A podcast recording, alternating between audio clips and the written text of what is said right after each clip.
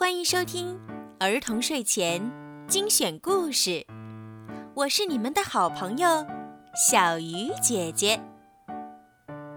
今天，小鱼姐姐要为你们讲什么好听的故事呢？一起来收听吧。艾玛和蝴蝶，花格子大象艾玛正准备。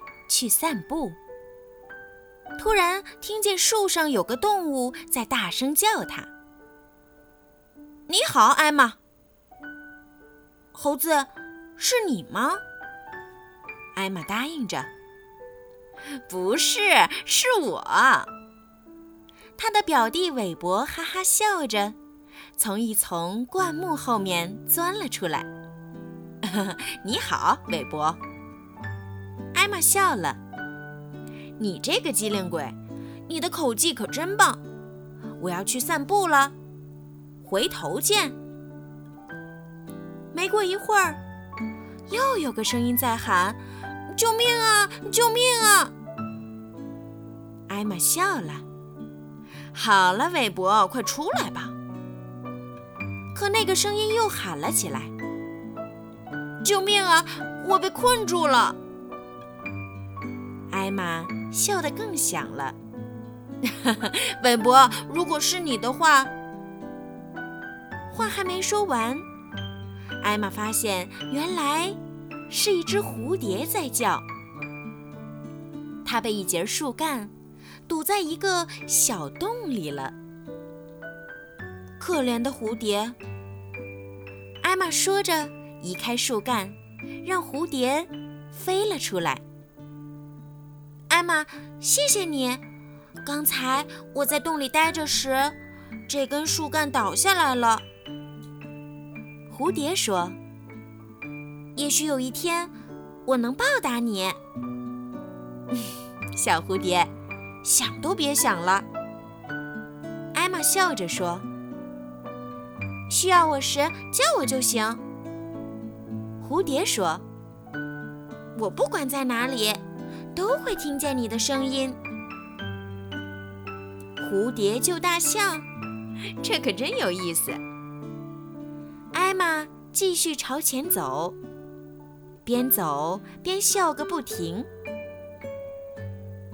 这时，他发现大路上有一条窄窄的小岔路。我还从来没来过这儿，艾玛说。看起来挺好玩的。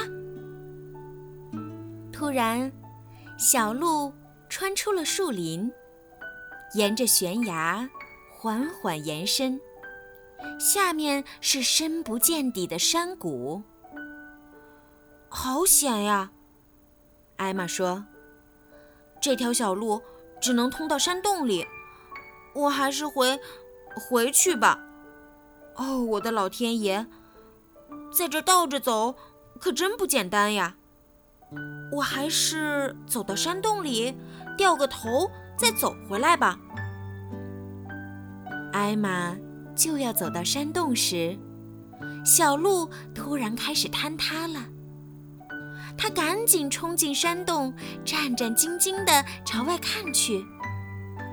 有一小段路已经没有了。糟了！艾玛说：“回去的路没了，救命啊！”他大声呼救，可是没有动物回应他。“救命啊！”艾玛又大喊起来，可还是没有应答。他们都离我太远了，艾玛想：“我叫蝴蝶试试吧。”蝴蝶，救命啊！他拼命的喊。刚准备再喊一声，他就看见蝴蝶飞了过来。啊，蝴蝶，你来了！谢天谢地。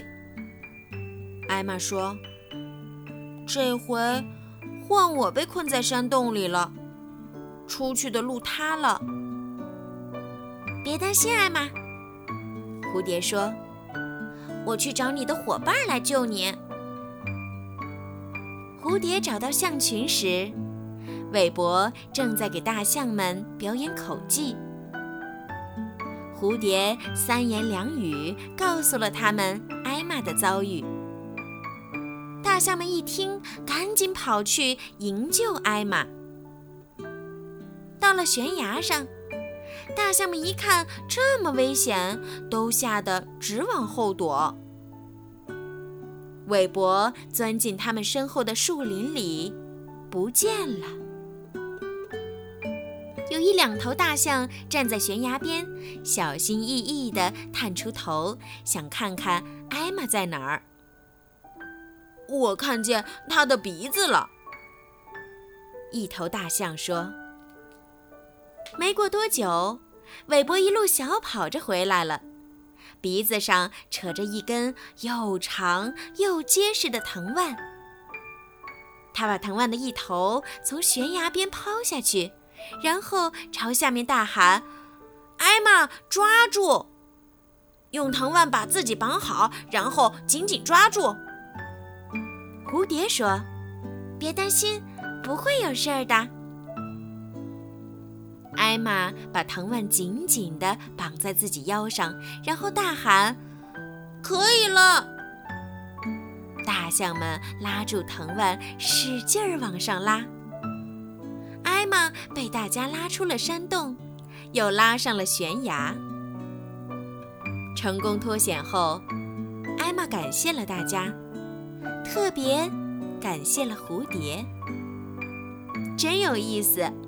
蝴蝶救了大象。艾玛说。话音刚落，一个声音从山洞里传来：“别忘了我！”大象们都吓了一跳。嗯，还有谁在山洞里呀？一头大象问。那是韦伯的声音。艾玛笑了，咱们去喝他的痒痒。可是，韦伯早就朝家的方向跑去了。好了，今天的故事就听到这儿了。如果你们喜欢听小鱼姐姐的故事，记得帮小鱼姐姐点赞、转发和评论。也可以把我的故事分享给你们的好朋友们，一起来收听。如果你们想听到属于你们自己的专属故事，可以让爸爸妈妈加小鱼姐姐的私人微信，全拼猫小鱼数字九九来为你们点播。好了，时候不早了，宝贝们，晚安。